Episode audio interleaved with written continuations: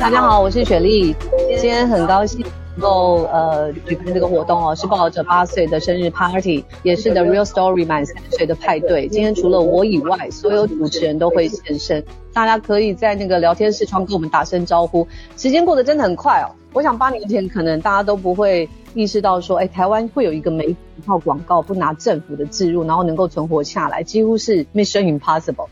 那我们 launch 的那一天呢，只有十四个人。到现在的四十四个人的团队，那四十四个人能够在媒体的大环境在恶化的状况下，我们还能够存活下来哦，还是能够好好活着，要非常感谢这个团队。但除了团队的努力，我觉得如果没有赞助者和读者的支持，我也不可能走下来。那还好也有大家的支持，让这条非盈利的独立媒体之路不会走得太孤单哦。那今天除了我以外，还有好多同事都在线上。那我想先简单的介绍活动的流程，因为今天呢，我们大概会有就是六十分钟左右的时间，我们邀请了三位大来宾来跟我们分享哦。除了这六十分钟，我们会有二十到三十分钟是我们团队相关的分享，我们会穿插在活动进行的过程。那最后会有三十分钟 open mic 的时间，就是你想问的、想说的，我们团队在这边会让你们问到饱、问到满。别忘了今天是生日趴，所以主题是让我们一起好好活着，一定是一个充满正能量的派。对，那在开始来宾分享前，我想先邀请报者的创办人荣幸大哥，这位无可救药乐观的双鱼暖男出场，来跟大家小小分享一下走过八年的心情。好，谢谢雪莉，很开心，完全没有想到我们可以活过八年哈，不过已经活了八年，十年就不会远了哈，所以可以开始来期待报道者十年了哈。我们八年前刚成立的时候，就像雪莉刚刚说的，那时候只有十四个人哈，那。有几个当时发生的状况，其实现在回想起来很坎坷哈。那时候报道者的记者出去采访哦，因为报道者那时候还没有知名度，也没有什么影响力，所以蛮多同事会被拒绝采访。大家可以体会那种被拒访的心情吗？因为很多受访者说哦，我没有听过报道者，报道者是什么媒体？那另外一种心情是，那时候有几个同事去采访之后回来跟我们说，采访对象说，诶我接受你们采访，那是不是要付钱给你们？付多少钱，你们报道者才会采访我们的新闻？这其实是另外一种心酸，就是台湾的新闻界哈，曾几何时已经发展成到这个样子，公信力论上也就算了，记者去采访反而都被认为说，哎，你是要来要钱的。可想而知，很多媒体的报道确实也是有付费而来的。那这样子的新闻生态。崩坏的情况比我们想象还糟，那所以那时候就真的觉得我们要更努力去改变台湾的新闻生态，记者要被人家看得起。那当然过程当中大家承受了很多压力哈，我自己因为也是因为压力很大，想要去做重训纾压，然后边追剧边运动，所以我这几年来我自己也瘦了十二公斤。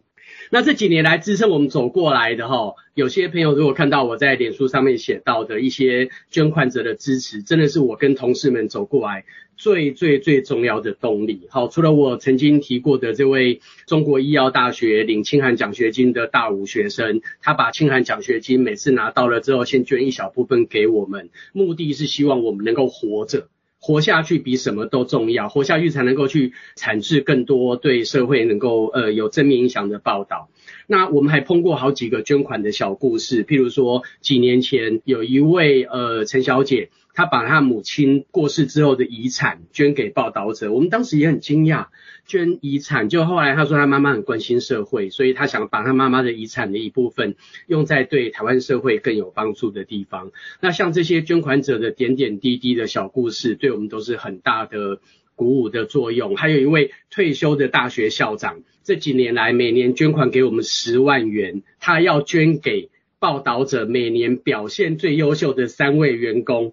所以我们就开始，因为这笔捐款，每年开始去票选我们的最优秀的员工，主管们去考评，今年谁最有资格获得这位退休大学校长捐给我们的这一笔很珍贵的奖金。那这些点点滴滴支持我们走到现在。从一开始上线的时候，第一个月我们定期定额的捐款只有三个人，那时候真的快昏倒，觉得这样的捐款人数我们马上就要宣布倒闭。到现在八年之后，我们的定期定额捐款人数终于来到了六千人哈。那虽然捐款有成长，可是我们做的事情又更多了。我们现在有 Podcast 节目。我们有少年报道者的网站，我们去年还去乌克兰，呃，三位记者采访团去了两次，用台湾视野把国际报呃带回来，做的事情越来越多，所以也越来越累。所以刚才雪莉也有提到，我们最近做的两件最重要的事情，哈，在报道者八周年的时候，一件事情是我们的领导的团队的队形有一些调整，雪莉现在来承担起报道者营运长的重任。以后要负责报道者的国际合作、影音的内容，还有报道者品牌的延伸，发挥更大影响力。那德林接下第三任总编辑之后，扛起所有的编务，希望说报道者的核心内内容能够维持水准，带领台湾的新闻生态有更多的改变。那在这些队形的调整的同时，我们最近也推出了报道者支持方案。原因是因为报道者这些年来虽然捐款人数有达到了六千人，但是捐款不太稳定，会随着呃新闻议题有没有爆发力，捐款有时候高，有时候低，这对于一个非营利组织来讲哈不太健康，所以我们开始推这个支持方案。大家想想，如果我们第一个月的四个定期定额的捐款者，到了八年之后还是只有增加十倍好了，四十个人捐款，那今天报道者这些所有的重要的内容是不可能呈现在大家面前的，所以今天。就是感谢，而且是非常非常的感谢大家。是，那这些年报道者其实是不断的在壮大哦，从原来的深度报道，现在有兼顾到速度、广度。大家的工作强度也都变大了。那很多人在问说，就是深度报道、调查报道到底意义是什么？功能是什么？其实我真的觉得，调查报道的目的不是为了记者得到光环而存在，而是要回到公共生活里，让一张又一张需要被看见、被关注，还有需要被强力监督的脸孔。呃，能够被看见，所以对于新闻媒体来说，我们常常在讲 agenda setting。我想这个所谓的议题设定，可能不只是最重要。我想更重要的是说，怎么在议题设定以后，还能够做到持续的监督。那接下来我们就要进入大来宾的时间。第一位来宾跟我们的缘分非常的深，那那个缘分是如果没有相遇，命运几乎就完全不一样了。简单的跟大家讲一下，我们跟 Collins 相遇的过程哦。二零一九年年底的时候，十三名乌干达学生，他飞越了万里来到台湾，他们追逐着一个台湾的留学梦，但是当时呢，被彰化中州科大所欺骗。包括说没有奖学金，没有英语授课，七成的时间都在工厂打黑工，陷入债务的漩涡，还有奴工的循环。那报道者团队呢，在台湾疫情最严重的时候开始追踪和调查，大概从二零二一年的三月哦，一直到二零二二年一月十号报道刊出。那这中间，Collins 就是我们跟乌干达学生当时沟通的桥梁。那我们跟着他们走进教室，走进中州，然后走进到 CNC 的车床工厂、隐形眼镜工厂、脚踏车零件工厂，还有食品加工工厂，最后完成了绑在黑工留学陷阱。失控的高教技职国际招生的报道，揭开后段私立科大的恶行哦。那我呃真的是觉得这一套调查报道对我自己还有对团队的意义很重要，因为很多时刻调查报道是没有办法收到立刻的回响，但是这个报道现在回头来看还是很不可思议，因为中州科大去年底停止招生，今年是全面退场。那彰化地检署依人口贩运、诈骗、羁押了中介，还有起诉了行政人员。所以报道刊出了以后，学生们的噩梦真的终结了。那十三位乌干达学生中有两位选择呃回国，但是有十一位顺利的转学到其他的大学就读。这次八周年活动，我们特别邀请到 Collins，我们想知道他们现在过得如何。Collins 在线上吗？我在，好，谢谢。Collins, would you like to say hi to our audience in Chinese Mandarin? I know that you learn some Mandarin, right? Hello，大家好，我叫柯木奇，那个是我的中文名字，我的英文名字是 Mogisha Collins。呃，今天我非常非常呃嗯高兴呃在这里啊、呃、跟大家 Um, it's because of your effort. I'm sorry, let me mix some English. That um, my life improved. So I'm very glad to be here today. 好，Collins 说，因为我们的报道让他的生活有很大的改善，所以他今天很高兴能够在这里 join 大家。呃、uh,，So Collins, you are in Taichung, right? Yes. 就是 Collins 后来转学去了台中的静宜大学，所以他现在人是在台中的。 呃、uh,，I guess our audience are all curious about how you are doing and how is school in general。就是这些日子过得怎么样？学校生活如何呢？Um, actually. Right now, I'm really doing great. Uh, currently, I am in my third year. My semester is beginning um, on Monday, and uh, I am very excited. I'm always looking forward to starting a new semester and a new academic year, which is different from what was happening in the past. 那个 Collins 说，就是这是他的第三年，因为他那时候从中州科大的时候有降转了一年哦，所以这是他的第三年。然后他就是下个礼拜就要开学了。他刚刚没有说，其实他现在读的是 International Business Administration，就是国际商业管理哦。Uh, Collins，I have to uh ask you more uh questions. We met in the reporter's office in early 2022, right? Yes. I remember your mood was very different because the future was very uncertain to you at that moment. Can you describe the difference between now and then? 呃，我们最后一次见面是在二零二二年的一月。那报道看出以后，那个时候我想他的心情是截然不同，因为一切都很不确定。我想请他描述现在和当时的差别。 Uh, well, Miss Sherry and all the listeners uh, of the reporter, I have this to tell you. it's quite emotional for me to compare these two moments my life currently and then my previous life uh, before I met the reporter.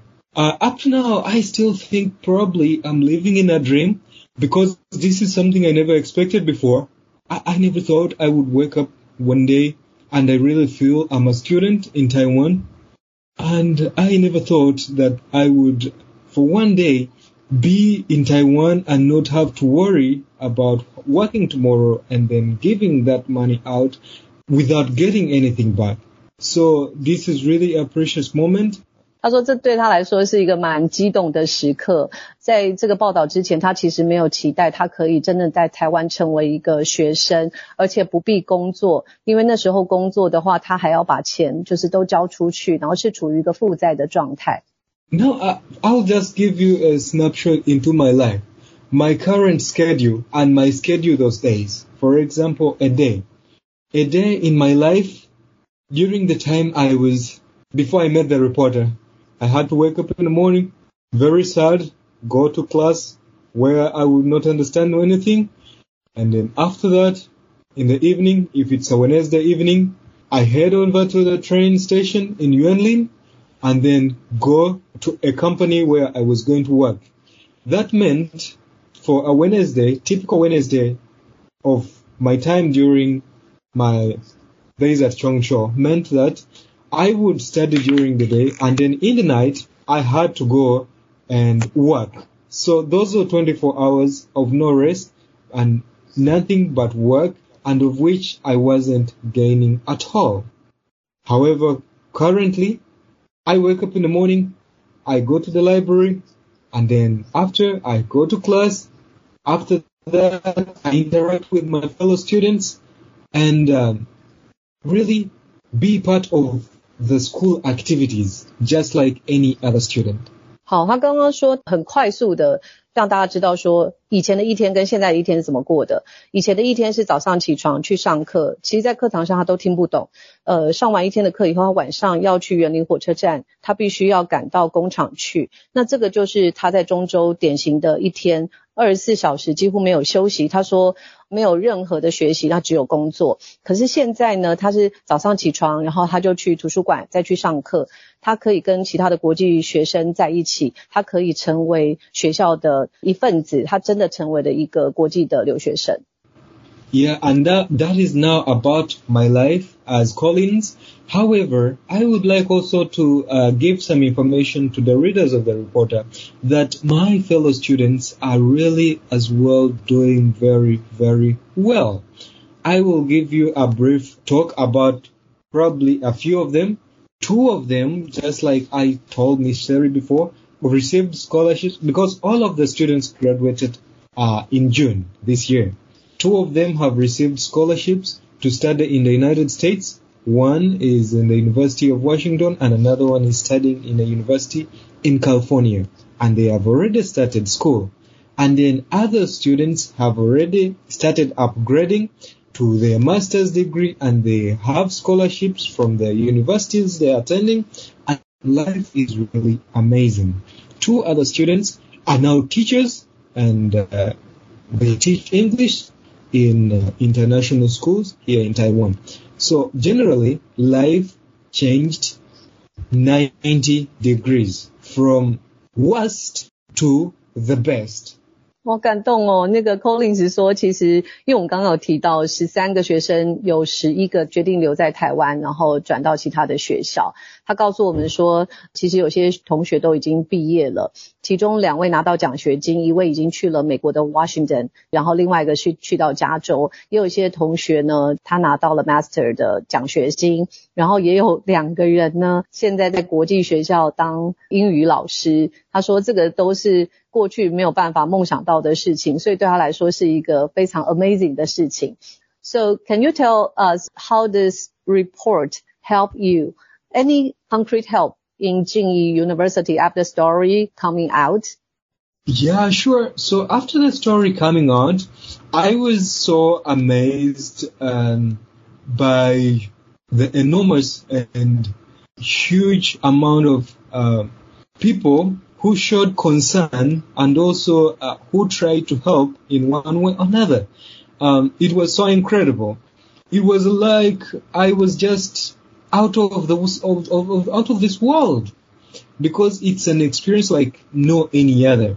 I got a lot of messages from a lot of people and also I got to meet very many different people who actually presented to me the picture that I expected of Taiwan.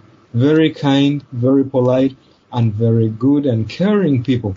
So I can give you an example. Um, one of the professors at my university who had not met me before the reporters uh, news came out actually looked for me after that news in the morning and he was like, I didn't know that you're here and I didn't know about your past, but uh, I'm here and I am ready to help you in one way or another. Guess what? I've been to very many places with that professor we went together to Jinmen, that's uh, the island of Taiwan. I have been to the to the western coast. Hualien is a very beautiful place, so amazing. Uh, the blue waters of the ocean and then the rivers, all very very wonderful, and the breath of you know breathing life. I have been to uh, the thousand part of Taiwan, and uh, I can just say the reporter did change my life, not only my academics, but socially because I got to associate with many people and then I also really got to have a good time. And to now I'm really enjoying. Collins 刚刚说，在这个报道之后，其实很多人是透过这个报道在认识他哦。他举了一个例子，就是静宜一个教授看到 Collins 的时候。 他才说，我不知道你在这里，呃，我透过这个报道知道你呃发生了什么事情，呃，这个教授带他去了一个外岛，应该是金门嘛，哦，他就发现说，其实后来他在遇到的人都跟中州的人很不一样，他觉得台湾的人都很善良，都很好，然后也都很大方，所以他去了很多的地方，包括他去了花莲，他说那个蔚蓝的大海。呃，让他很心旷神怡，然后他也去了南部的地方，所以他说这是一个很神奇的的经验。但是我也好奇哦，Collins，I know that 呃呃，you went to several elementary schools to share your story. What did you tell them? Well, actually, I also got this opportunity whereby I was asked by my university uh, to go and share with students from the elementary schools. And I really, really got great experiences during those days. And actually, as I speak, yesterday I again got an appointment. I have to go to a certain high school and then I'll be talking to them as well. And when I go there, I always give them a, a, a reflection of life. I try to inform them the life I went through. And most of them always really look at me in a way you really feel they don't really believe it. They are shocked. However, when I get to the part that my life has improved now tremendously, they get excited. And I, have been to uh, several schools. However, I got some very fantastic memory uh, in a certain school. It's in Yunlin. As I was speaking to these uh, students, uh, I saw three of them kept on uh, looking at me and then looking down their chairs. I guess they were looking at their phones and again staring at me and then back and forth. But they were paying attention as well. What I was saying. And then when we got a break, they moved to me and they were like, one of them knew good English and he was like, hello Collins, I am glad I met you. I read your story as well and they were showing me my picture on their phone. And he said, I would like to apologize for what happened to you. Uh, I've got a lot of messages from many people, but that message from that young boy, I'm a little bit older than him, made me, it rings in my mind every time Actually, it rings in my time, and I still cannot believe it. Uh, that even as, at such a tender age, the, this young boy could also feel something for a foreigner who was going through a bad situation in their country. 其实很多的中小学会透过静宜大学来邀请 Collins 去演讲。那他昨天才去了一个学校。 就是这些学生呢，常常会一开始听到他的故事，第一个反应都会很惊讶，他曾经经历过和遭遇过的。那接下来呢，看到他现在这么快乐的他，因为我们现在看到他很充满了笑容，这跟过去以往是完全不一样的，这是一个巨大的转变。那其中他分享到一个故事，就是啊、有三位学生就是在听他演讲的时候，头低低的，好像在玩手机，在看手机，但是他们还是蛮专注的。可是下了课以后呢，这些学生跟他上前攀谈，然后说英文，说他们很高兴能够见到 Collins，然后秀出手机上的照片，说这个就是你，甚至会跟他讲，我们很抱歉，我们不知道我们国家会发生这样的事情，然后也很谢谢他愿意待下来，然后经历了这一切。Collins, thanks for your uh, reflections. Uh, today's topic is live well together, right? So if yeah. you have chance to use one word or one sentence to encourage everyone here, what would you say to everyone? Hope. Collins 在我们的报道的时候，他曾经说，I'm still trapped by darkness in the middle of tunnel，就是我人困在隧道中的黑暗。那他说他希望能够有一天看见微光。I hope someday I will meet a shimmer at the end of the hopeless journey。 那虽然过去的呃情况，这个旅程是蛮无望的，可是现在他看起来非常好。就是 I'm so happy that you are not trapped in the dark tunnel anymore, and it's good to know you are doing great. I'm really yeah. fine, and I'm very happy I met the reporter. 那我再说一下，就是呃，刚刚他们有说到的，就是在明年 Collins 大四的时候，他有可能 you are going to go to UK to have the exchange program, right? 他会到英国做交换。Yes, this is one of the opportunities. There are very many that I can count them on my uh, fingers. Um, I have an opportunity uh, to do an exchange program at uh, the University of Cardiff. This is absolutely, like I said, like a dream because I, I never thought this could happen and not in Taiwan at least. However, after meeting the reporter, this is just before my face and how much I can't believe it. I'm taking on these opportunities very seriously, knowing that I owe so much to not only that reporter, but also all the guests who are here, all attending this meeting, because it's through your effort. If you did not react to the news from the reporter, my life wouldn't have got the positive impact. So any decision I do, any choice I take, like I hope I, I, I expect to go to the United Kingdom next year, I will do my best, knowing that I have to be fruitful in my future, and um, that will be the only way I will have probably paid off what you did for me and then also my fellow students.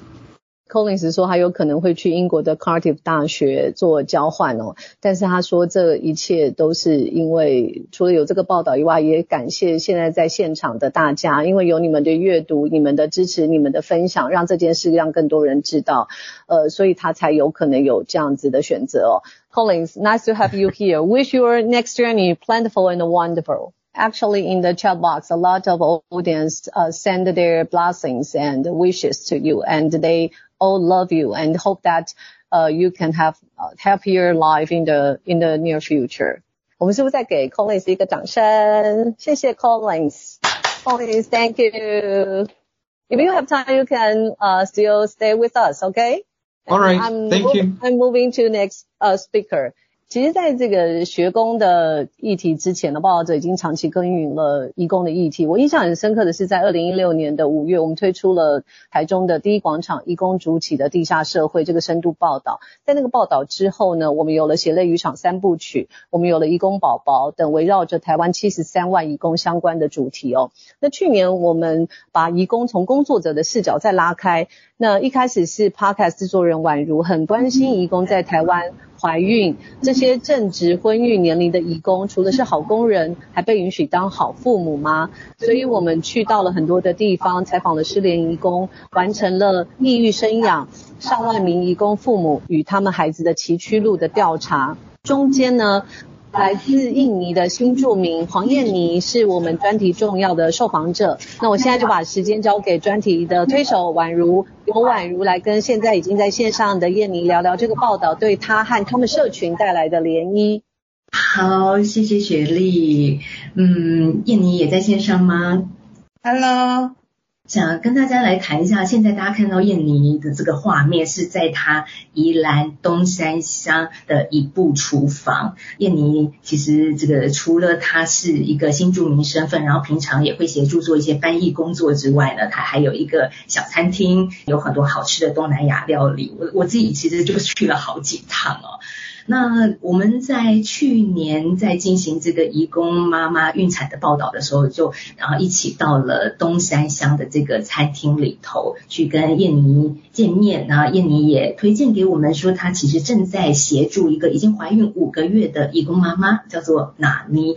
你也知道，就是去年九月是怀孕五个月嘛，所以娜妮的宝宝现在早就已经生出来了。今天我们这个晚上庆生的一个主题叫做“好好活着”。其实我们也很希望透过燕妮能告诉所有的我们关心义工以及义工妈妈议题的朋友说，诶，这些义工妈妈她们现在的状况还好吗？那。我们很多的报道在推出之后，其实我们很难想象到底我们的听众或者是读者之后会有什么样的反应，或者是我自己那时候在制作这个 podcast 的时候也有点紧张，因为我不太知道我们的读者能不能理解，或者是愿不愿意倾听这些义工妈妈他们在台湾怀孕之后的辛苦，以及把宝宝生下来要面对这么多艰辛的困难哦。但其实在我把报道贴出去之后，很快的，我就接到一通燕妮给我的电话，然后呢，燕妮，你要不要聊聊那通电话？你跟我讲了什么？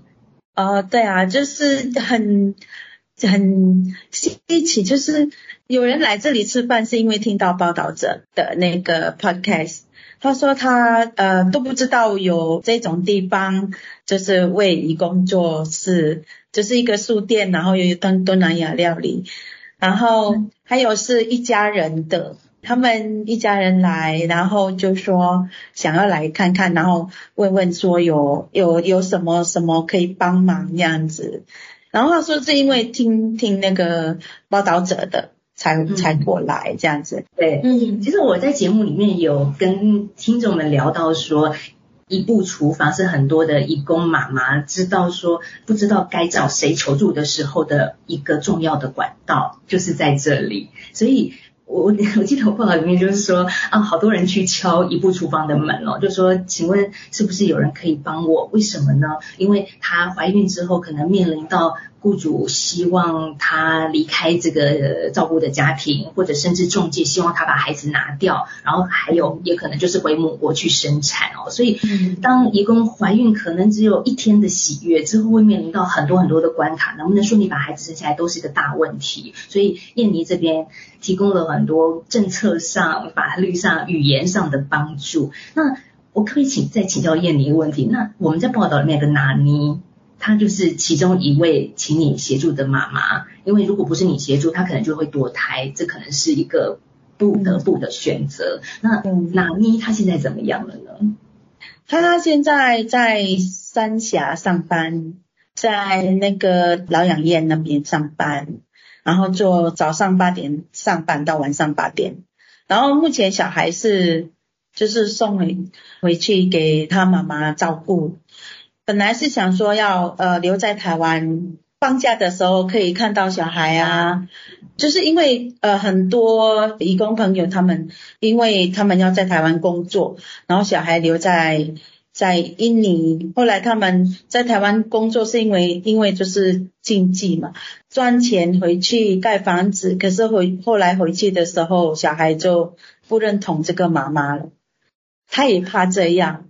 所以他那时候有一阵子前面呃就是一直找找那个呃可以帮忙他照顾 baby 的，可是后来就没办法找不到，就是价钱很贵啊，就等于说他一个月的薪水，然后那个是要给那个保姆而已哦，他还要还要牛奶尿布啊，这样不行，他没办法，所以只好带回去了这样子。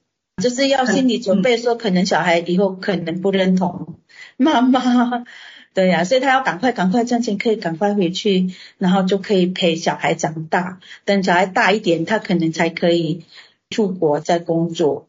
是，所以也听到。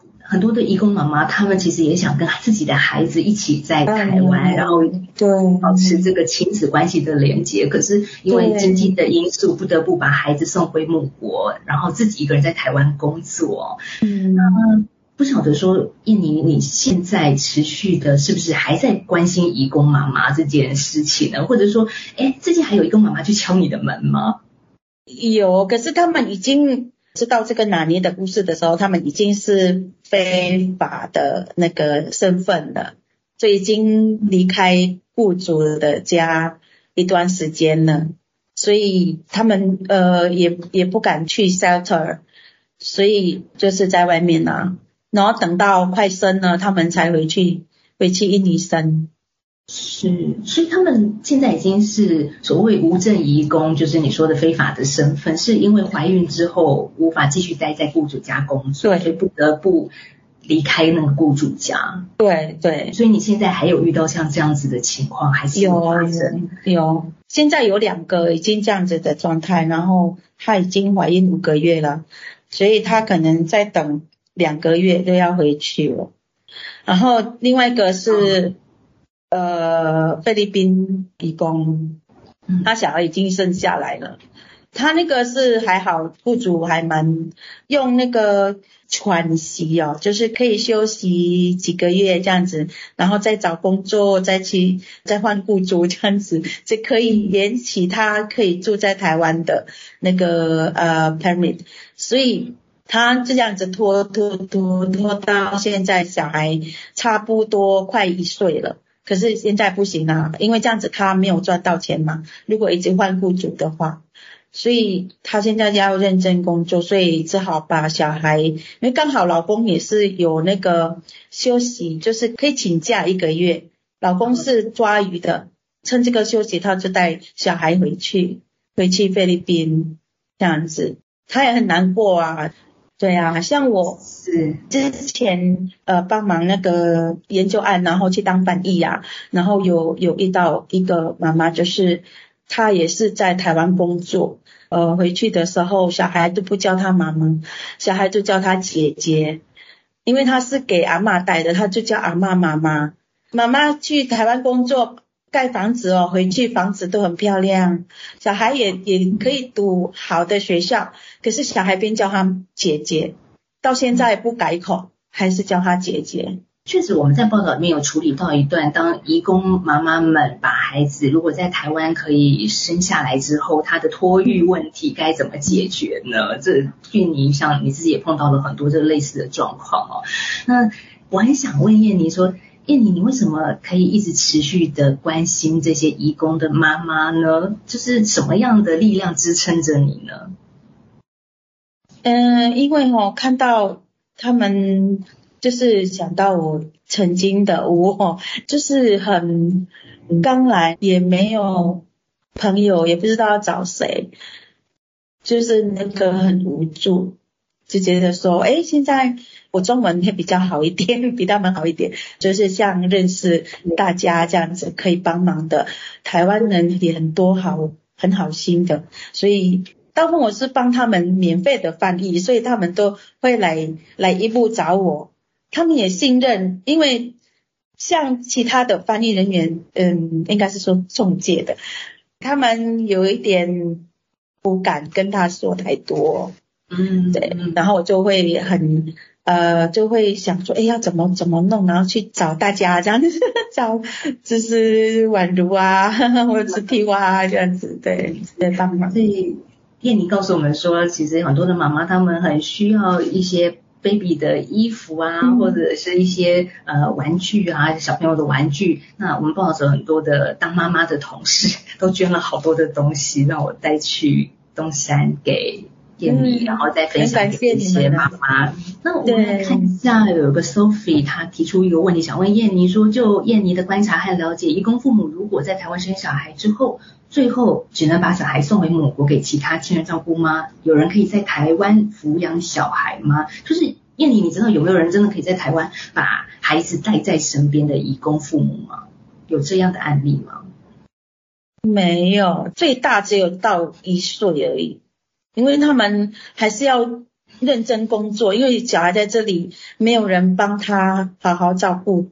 呃，之前有一次我去那个这边的同乡会祈祷活动，然后有一个小孩一岁多，他那时候还没还没被送回去，可是他们父母已经有想法，有在计划要送他回去了。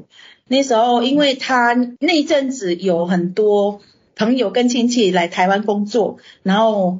有一些正在等待当中，都可以帮他帮他照顾小孩，所以那个小孩就是可能一两个月给这个 A 朋友照顾，然后 A 朋友找到工作了，呃，就换了其他朋友 B 的朋友又又在等工作，然后就给他照顾。有时候就是有那个呃非法的，就是偷跑的，就是帮他照顾一下这样子。那种的可以照顾久一点，可能就是四个月或六个月。因为如果如果是合法的，他有时间限制，要赶快去找新的工作啊。对，这样子，就就那个小孩就被那些就是阿姨在等待工作的轮流照顾，照顾到最后，哎，大家都有工作了，没有人可以帮忙了，所以他父母在这里工作啊，所以父母就是很很舍不得，还是要带他回去这样子。就是还是最多大概就是亲情的那个困难了。对，这就是谢谢燕妮帮我们。带到看到这一些义工妈妈们的一个真实的情况，其实我们在报道里面也有描述到，他们在生是很困难的历程，能不能平安的把孩子生下来是一关，在这接下来就是怎么把孩子带在身边养育小孩，又是另外一个很难的一道一道的关卡。好，我们今天谢谢燕妮在一步厨房跟我们的连线，那我们要把时间交给徐丽喽。好，谢谢燕妮。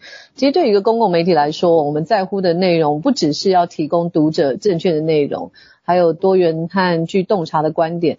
如果说我们能够像对 Collins 或燕妮这样的受访者或相关社群带来具体的改变，这这是呃报道团队最开心的事情哦。但报纸还有一个特色，就是我们的内容常常成为不少创作者创作的养分。那今天第三位的来宾就是我们导演银娟蔡银娟。如果大家之前有看过《候鸟来的季节》，就会看到其实银娟导演非常关注新住民还有蓝领工作者的处境。那他后来的创作广为人知的就是消防员的职人剧《火神的眼泪》，而近期他正在筹拍的另一部影集也跟报道者作品有关哦。那是不是先欢迎怡娟？怡娟在线上吗？是，Hello，呃，雪莉你好，呃，报道者的朋友们大家好。哎，怡娟，那聊聊你跟报道者的缘分哦。你是什么时候开始注意到报道者？那时候看到有这样一个媒体的出现的时候，是什么样的感觉呢？我现在可以回想起来，印象比较深刻的，比较是就是新屋大火的系列报道。那这也是《火神的眼泪》的起源。在多年前，就是桃园有一场新屋大火，在这个大火中有六位消防员殉职。那当时其实整个台湾社会都蛮震撼的。那呃，我那时候就是有阅读了一些深入报道之后，其实感触很深。这样就是呃，那是我第一次比较了解到台湾消防员他们面临的环境是什么，然后他们可能遇到的困难是什么，然后以及我们就是台湾在制度上的一些很需要再改善的地方。其实当时很多系列报道，我为了今天就是我还有再重新去阅读一下，就是我自己写的剧本，我自己拍的电影，我是都不会掉眼泪。但是像我今天又重看了新屋大火的系列报道，我今天看了还是会忍不住掉眼泪。这样，呃，我的故事其实因为我自己知道它是虚构的，里面不管是谁殉职或谁去世，我都觉得那是假的。但是报道者的报道，我知道那是真的。这里面报道的许多人，许多的受访者，或者是殉职或去世的人的家属，他们都是活生生的人。我大概印象最深的，大概就是从这一系列报道开始。哦，所以尹娟导演说，每次听我们的呃 podcast 或看我们的文章，他都会掉泪。可是反而自己的剧本，你自己没有掉过泪吗？看你的自己的活神的眼泪。不会，因为从编剧阶段一直到那个看影片，其实几乎都不会。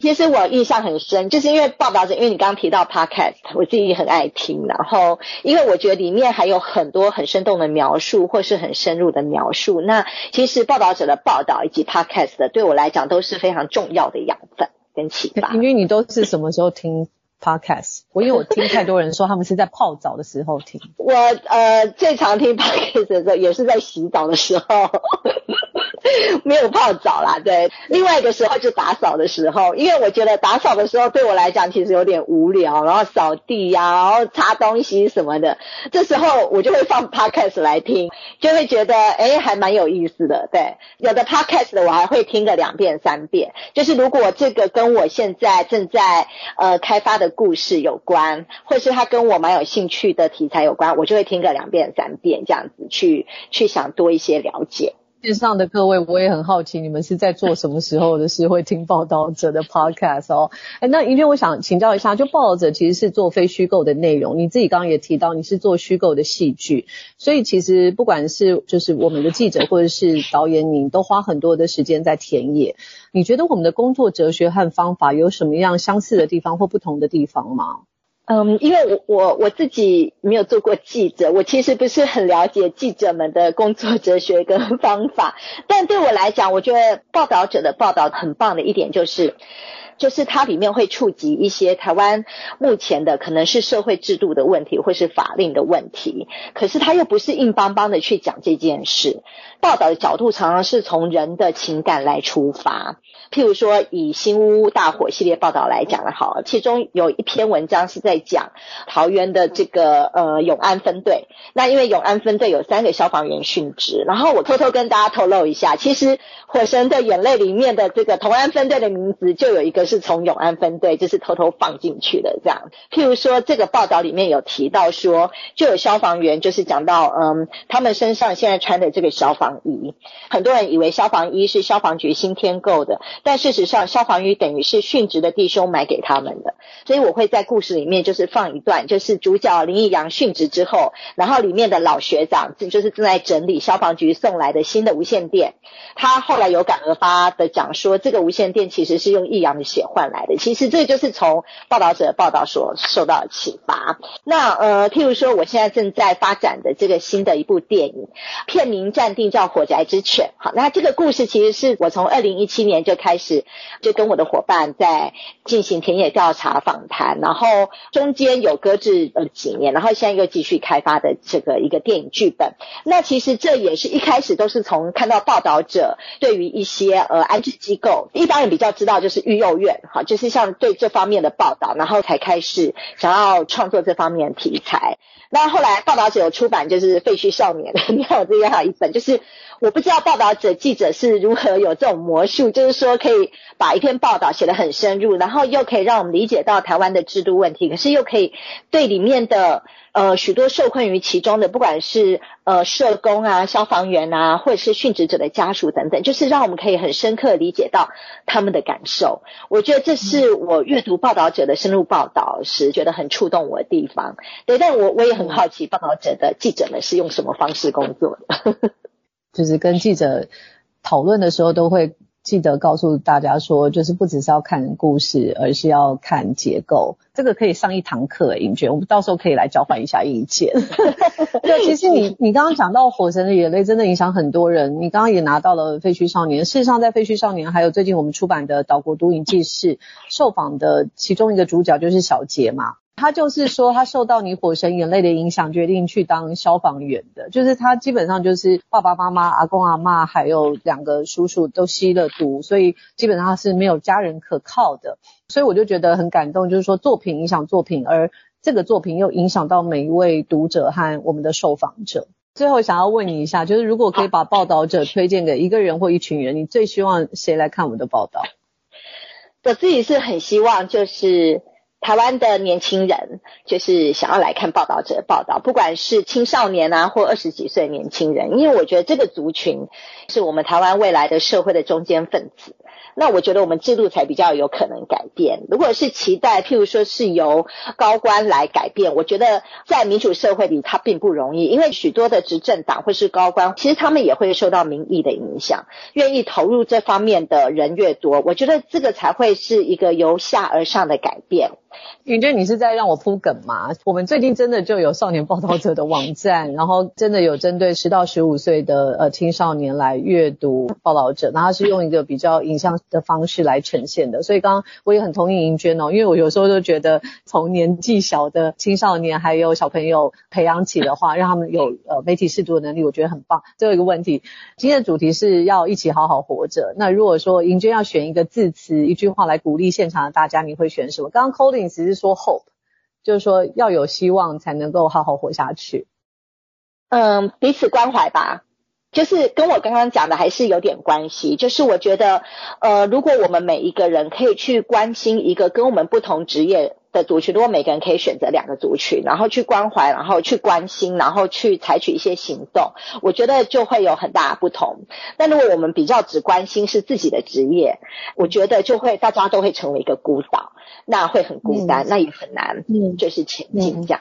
其实银娟背景是念社工的，所以你可以看到她所有的题材都是挖掘得很深，而且就是如她所说的，她会去关怀另外一个她关注的群体，因为她知道如果我们只是关注自己，不关注其他的社群，没有办法共好。所以你希望这个社会是彼此能够共好的。谢谢，谢谢。我们是不是给盈娟导演一个鼓励啊？你们有看过《火神眼泪》的，赶快鼓励一下。好，谢谢大家，好开心。好，谢谢盈娟，谢谢。嗯、好。哇，这个时间很紧凑哦，哈。我刚刚都忘记提醒大家了。今天支持方案如果有很好的成绩，我们待会要解锁执行长的小惊喜。我也不知道执行长的小惊喜是什么。呃，有，我已经准备被陷害了。有。好，那我们在解锁之前，我想说，我们是不是直接进入到第一轮的 Q&A 好不好？因为呃，在你们报名的时候有非常多的问题，现在是不是可以征求那个志愿者？哦，有有有，雨恒你好，听到我的声音吗？有，你要开你的视讯吗？哦，好，可以吗？有，好可爱哦。不好意思，对，我是报道者的读者，大概已经追踪报道者大概三年左右了吧。记得我唯一一个有在自己脸书公开页面分享的报道是有关。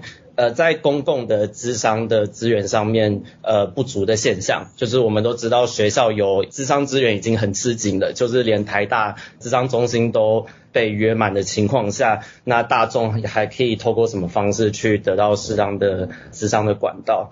呃，我身边也有就是在高雄市卫生局工作的朋友，那他有就是在我的朋友群组分享说，那个今年开始就有提供给大众免费的咨商次数跟服务，所以我觉得蛮开心的，就是我本身也有就是呃参与过咨商的经验，大概两年多，所以其实一直都很喜欢呃报道者在咨商议题啊，或是心理状态议题的报道上面都持续默默在耕耘。然后呢，还有要跟宛如告白，谢谢宛如陪伴我每次半夜在呃整理房间的时光，还有我在爬山的时光。对，我我在爬山的时候都会有报道者的 podcast，所以让我爬山的时候不孤单。对，因为爬山都只有我一个人。有我女友有有陪我去爬山，但是还没有交往之前都是报道者的 podcast 陪伴自己去爬山的。所以有女友之后，我们还有陪伴你吗？啊，有有有有，然后我有在推坑那个女友，把报道者的那个首页的页签放在主画面上面，推荐他一起来看报道者的报道，这样。呃，然后呃，我的赞助经验是大概近一年了，还是希望自己小小的呃奉献可以就是持续让报道者变得更好。刚宇恒说他在登山的时候、爬山的时候听报道就，我刚刚看到留言栏里面有说坐火车、坐客运、浇水，还有一个人想捏鹿角蕨，我不知道那个是什么，还有遛狗的时候哈，所以你们真的是各式各样的活动都会跟报道者在一起。好，谢谢宇恒。那接下来是严一在吗？你好，这样听得到吗？可以，可以。嗨，严一。Hello，那个就是我。从好像大学大概五六年前开始认真关注报道者，那个时候我就觉得说，嗯，这么厉害的东西，我有了薪水之后就要开始赞助。但是呢，不知道活不活到那个时候，然后想不到成功了，非常的开心。就是从去年开始，那就开始定期定额这样子。对，因为基于是那样子的心态，所以我很好奇，你们在草创的时候，呃，基本上要靠大众们就是自主的来养，然后人也少，然后一开始关注度一定没有。呃，很高。那那个时候是抱着怎样的心态去呃经营下去的？然后同时心里有没有一个预期的数字？就是嗯，大概觉得应该可以多久就可能会失败？呃，或者那时候本金大概可以支撑多久？这个一定要让荣幸大哥来回答，因为预期多久会失败？呃，我诚实说啊，我刚才提到说那时候很多记者被拒绝采访，然后很挫折回来的时候，我真的想的是说我们要争一口气。我们要活下去，我们要活着，让现在这些拒绝我们采访的人，有一天他们不但愿意接受报道者采访，而且觉得报道者是一个很好的媒体。但是说是这样说哈，呃，当时确实捐款也少嘛，然后影响力、知名度都还不够。我其实那时候心里面偷偷跟自己讲说，我们一定要活超过三年。活过三年，大家总会看见我们的吧？可是我不能够跟同事们讲啊！如果同事们想说我来这边工作三年，我就没工作了，那这些那个被我骗来的同事们，到时候都 我都完全对不起这些家庭哈。所以心里面虽然诚实的知道这些深度报道短期内可能还没办法带进捐款，可是我知道台湾公民社会的水准它在那边，但是需要时间。只要活过三年，我应该就成功了。这是当时的真心话。谢谢严一，有没有回答到？所以你要有信心哦。有 有有。荣幸大哥是非常乐观的，我们都在学习他的乐观。非常感谢你出社会第一年工作就定期定额支持我们，谢谢。那呃，不晓得线上有没有朋友们想要针对我们的团队？现在团队上有。德林有慧君，然后有我们的摄影主任世泽，也有 Podcast 的团队，呃，都很欢迎大家能够提问，也让他们有机会跟大家聊一聊天。还有啦，我们的国际主编 Hello World 主持人郑红。那我想先呃回到那个聊天室哦，因为有一个读者提问说，很好奇报道者内部是如何操作一个专题的，从议题的设定、分配、调研到完成稿件，大致会经历哪些流程和考量？呃，那每个环节最重视的是什么？我想是不是就让我们就是现任的总编辑德林来回答这个题目呢？因为刚刚其实盈娟也非常的好奇。Hello，大家好，我是德林。其实呃，基本上我们的工作流程，第一个我们是蛮鼓励记者自己提自己想做的题目。呃，因为记者在做整个专题的报道，他要经历蛮久的时间，那其实那个过程是蛮孤独的。那如果不是做自己想做的题目呢，其实，诶，很容易会支持不下去。但是因为我们的记者大概只有十一位哈，所以其实资源并不是那么的多，所以我们的编辑台会有几个原则，等于来讨论他们提出来的题目。那第一个原则当然就是跟公共性有没有关系。就像刚才雪莉有提到，就是说，无论是我们从一个故事出发，或者是我们从一个制度结构出发，其实我们都在意的是这个故事带出来能不能探讨出我们结构上面的问题。所以，呃，我们的原则第一个是要跟公共性比较有关哈。那第二个当然就是，呃，我们是还蛮在意，就是在主流媒体上面不太会被重视的一些弱势者的声音，就是不被听见、不被看见的人。那第三个就是这些题目，其实基本上可能有别的媒体也做过，所以我们会很在意，就是我们在这些议题上面，我们能不能有属于报道者自己的角度，或者是我们自己的新发现。那我们会透过这几个原则来审核记者提出来的题目，这样子。我想补充一下哈，一般的媒体比较多都真的是由上而下啦，就是媒体老板想要做什么题目，或者媒体主管想要什么题目，或者也是媒体老板的朋友想要做什么题目哦，总编辑的朋友想要做什么题目。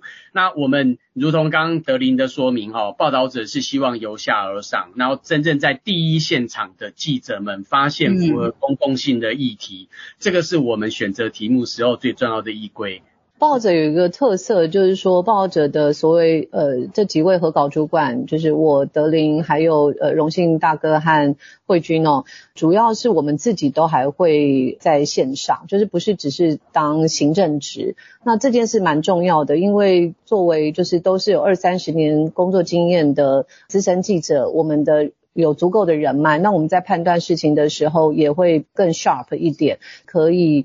把这个经验值直接交给我们具有热情的记者，所以不管是由下而上或是由上而下，这个互动是还蛮流畅的。这个也做一点分享。好，那待会好像还有很多人举手，诶，Shu 还是福福？Hello，啊，我是舒，呃，我想要跟大家说声生日快乐，就是呃一个非营利组织要靠着捐款，然后。一直持续的成长这件事情真的非常不容易，然后就是很开心，报道者就是一路撑到了现在。那呃，我有一个小小的疑问，就是有一点好奇说，报道者的记者跟主流媒体的记者，你们在做的事情有什么不一样的地方吗？或者是你们的整个团队的运作模式会有点不同？这就是我有点好奇的地方。这一题我想是不是可以让呃郑红还有慧君回答？我觉得大概第一个是呃，我我觉得前面其实各位的我们的团队的成员都已经分享过了，就是其实我们在选定题材的时候，确实是跟主流媒体最大不同是站在跟读者同样的角度来看这个事情，是我觉得。所有的思考最不一样的东西。那另外就是，我们真的非常希望每一篇报道，不管是跟制度有关，或者是像我们现在也有很多这种新兴的这种次文化的的议题来说，我们真的很希望看到每一个报道中，呃，当事人的面孔。另外，希望通过这些人看到每一个时代环境的不同，因为每个议题在不同的时代，其实我们可能会有不同的观点，或者不同的新的共识，或者这社会有不同心的疑惑。我觉得我们其实就是跟这个社会同步在思考很多事情，不一定都是站在一个很制高点去告诉大家答案。那我们请郑红来，要不要聊一下？就是因为你之前也在主流媒体，那现在呃在报道者也蛮长一段时间的。你觉得我们跟主流媒体有什么不一样？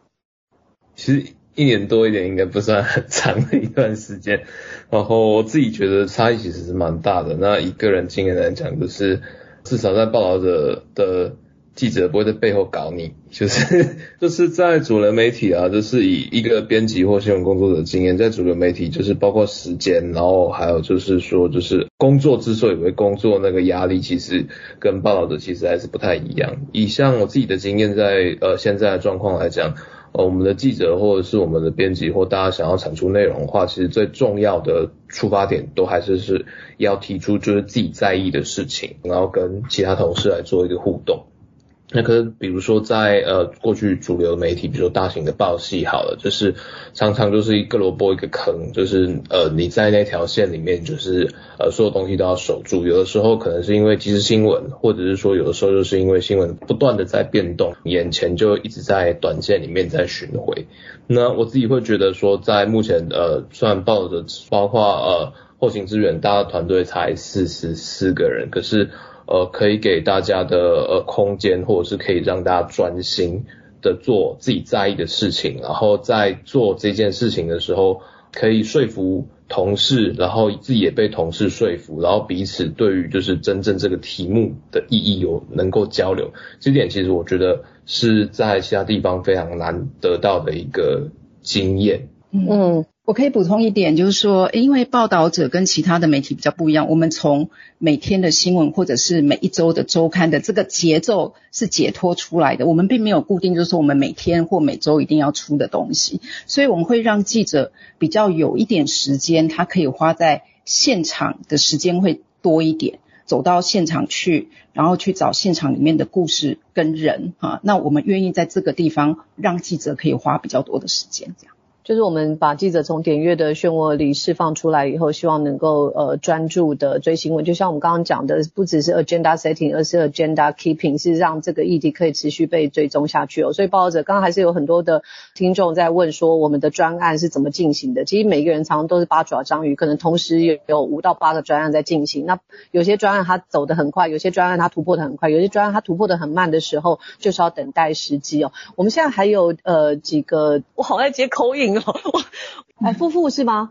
哎，就是我现在我来自嘉义，然后我是一个老师，然后本来就很会把报道者都分享给同学，然后有少年报道者之后，觉得觉得很开心，然后也很想回馈，就是嗯、呃，每次的 podcast 还有文章，每次我是看着前面几句就开始哭这样，然后突然觉得就每次都很感人，所以现在也是定期定额的赞助者。然后，呃，我特别想要回馈的是，因为我自己本身的专业跟网页设计还有这类互动比较有关。然后我真的觉得报道者的网站数位跟社群上面的设计非常的好，就是用起来非常的顺。我觉得要不要就是谈一谈少年报道者啊，慧君，因为很很有趣哦。你知道今年我们诞生的这个新的作品就是少年报道者的杂志，可是我们知道明年会有非常多的杂志完全要收起来，就是大家在放弃纸本的时候，放弃文字的时候，我们却真的还是逆风而行。所以我想，是不是秦慧君简单的说一下这个部分？确实，这是我其实心里蛮想要跟大家分享的的的方向啦。就是其实我们当时在上海报道在做的时候，说要做纸本杂志的时候，呃，长期呃很多关注我们的朋友同业啊，都觉得说千万不要。没有人在看书了，然后也觉得说我们是一个网络的原生媒体，应该花更多的资源跟心思去尝试更酷炫的东西。但是为什么我们觉得做纸本非常重要？我们在做第一个儿童专题的时候，是在去年的俄乌战争的开始，就是四月的时候，第一个专题推出的时候，我们那时候其实只是想要在我们主网站定期做儿童新闻这个报道而已，没有想要做一个真的是品牌啊。但那时候我们在网站上有征求有没有要我们去学校分享的。那时候我记得在疫情的期间已经收到了可能有二三十个学校的邀请，但是后来因为疫情有停课，到实际去做校园分享的时候，当时我们是以特偏跟偏乡的学校为主。其实那时候我就觉得我们不能放弃纸本，很大的原因是，呃，我到了台东的学校跟台北，我们也特别挑了真的是明星学校的对比。其实现在教育部就是班班有平板了。如果说你只是呃设备上好像感觉偏乡的资源没有特别的差，但是偏乡的呃教师人力资源真的是非常的不足。那我觉得在平板就是网络时代，其实是一个如果是有很好的引导的小孩，他们的能力真的会去到一个你无法知道天花板在哪里的地方。但是如果资源的偏乡，其实在网络时代，他们其实被局限在更小的地方，因为那个内容其实有可能是连到一个跟学习完全没有关系的地方。那纸本呢，它其实是更个人化的阅读，至少一个班级就算有一两个小孩子，他们是愿意阅读的话。那个内容就在里面了，这是一个很传统、很愚笨的事情，但是它，我认为它其实还是有基本的效益，所以我们那时候就是我们就就一组人嘛，就同时又做了网络，又做了纸本这样子。我们其实还有发展了一个，就是直接跟校园做的蹲点计划啊。我们的第一个计划就是在金门的金鼎国小，呃，我们的呃专案的团队成员跟他们在半个学期做，带着他们一起做纪实报道。一开始的时候，他们就说，其实他们一直以为当记者很简单啊，就抄抄写写就好了。然后做了一个学期之后，我觉得是让他们深刻的理解报道是怎么一回事啊，怎么样去用自己的眼光去看事情这件事情，对他们来说，很多文化在他们生活周遭，他们常常并不知道自己家乡文化特色，这样，所以产制的过程中，我觉得他们至少认为。媒体是怎么一回事？我觉得这是我们同时在做这本杂志想要传递的呃讯息，这样子。谢谢慧君哦，其实我我也觉得我们在做的是一件很古典的事情。其实过去的新闻做得好的时候，也可以有很好的表现，只是我们很久都遗忘了。那我们再把这个古典的事情呃拾回来，可是用不同的媒介、不同的方式，不管是多媒体，或者是声音，或者是未来我们可能也会有一些影像的报道。那这些都是我们的实验，就是希望把好内容传播出去。那我们刚刚统计了一下，现在呃就是今天赞助的人数真的有三十位。那很多朋友其实早就赞助了啦。其实我们是非常非常感动，有这么多人支持。那我们现在就要开箱这个小礼物了。我们没有一些表示不行，对不对？等一下，等一下，因为每一次跟读者线上或实体互动，大家最担心的就是我们过劳，所以报道者呢跟各位报告，今年开始有很多社团活动，包括球类运动，还有同事组成的兵团社。但是要活就要动，所以大家长的健康也很重要。我们一直在 monitor 荣幸大哥的健康和体脂率哦，那他也都在自我的锻炼身体，毕竟他担负着这个募款的重责大任，很需要动脑跟脑力。所以今天的彩蛋。就是荣幸大哥举哑铃，好，各位，这是很有诚意的高脚杯深蹲。那这个重量，各位可以知道这个重量多重的哈。反正大家继续聊天啦。今天有三十个人赞助，对不对？我就深蹲三十下，一位赞助我就我就深蹲一下，聊表谢意。来，各位继续聊天，然后我就来开始深蹲。你要自己数吗？三。呃，对，我已经三下了，感谢三位捐款者了。呃，每一次跟大家就是线上互动，就像大家就是我们团队讲的，非常非常多的感动，因为我们平常都非常的忙碌哦，不知道说我们写出去的东西，呃，有没有回响。像这一次跟 Collins 在呃十几个月后再聊再相聚，那我们有聊到说，其实做报道的时候有时候会蛮挫折的，他就给我非常非常大的信心和鼓励，说我们的报道是怎么样改变他们的人生。那如果没有他这样跟我讲，其实我们每天都在忙碌的过程当中忘记了，就是其实这都是我们的初心，而一切都是呃有意义和价值的。荣幸大哥，你做了几下？哎，我做了超过三十下了。非常有诚意的感谢的每一位捐款者，谢谢大家。OK，好好好，好，那呃今天的活动差不多到这边哦，那谢谢大家今晚的呃相聚哦，两个小时多的生日派对很快就过去了。那呃刚刚其实还有一个十五岁的是。平言，我们也都有看到你的留言咯，谢谢你。虽然你年龄还小，但是我们会活到你可以有能力赞助的时候。就像刚刚是研一吗？对不对？他说他出社会了以后，第一笔第一期第二赞助就给我们，非常非常非常感谢。在这个摇晃的时代、变动的时代，我希望报道者的内容可以持续带大家耳聪目明、独立思辨。而且，就像刚刚尹娟导演说的，希望报道者不只是关注自己的一群，我们也可以用我们的力量去关注。另外一群或是另外两群的人，然后让他们被看到，让我们一起关注下一代在阅读什么，怎么阅读新闻。因为真的只有共好，社会才会更好。那希望大家在今天的活动之后呢，能够在社群上分享你们的活动心得，或者是附上我们的支持方案，让更多人支持我们。也请大家彼此保重，我们一起好好的活着。今天活动到这边，在这个梦想的基地里，在我们的第一基地，我们要跟大家说声再会喽。我们下次见，拜拜，谢谢你，谢谢大家。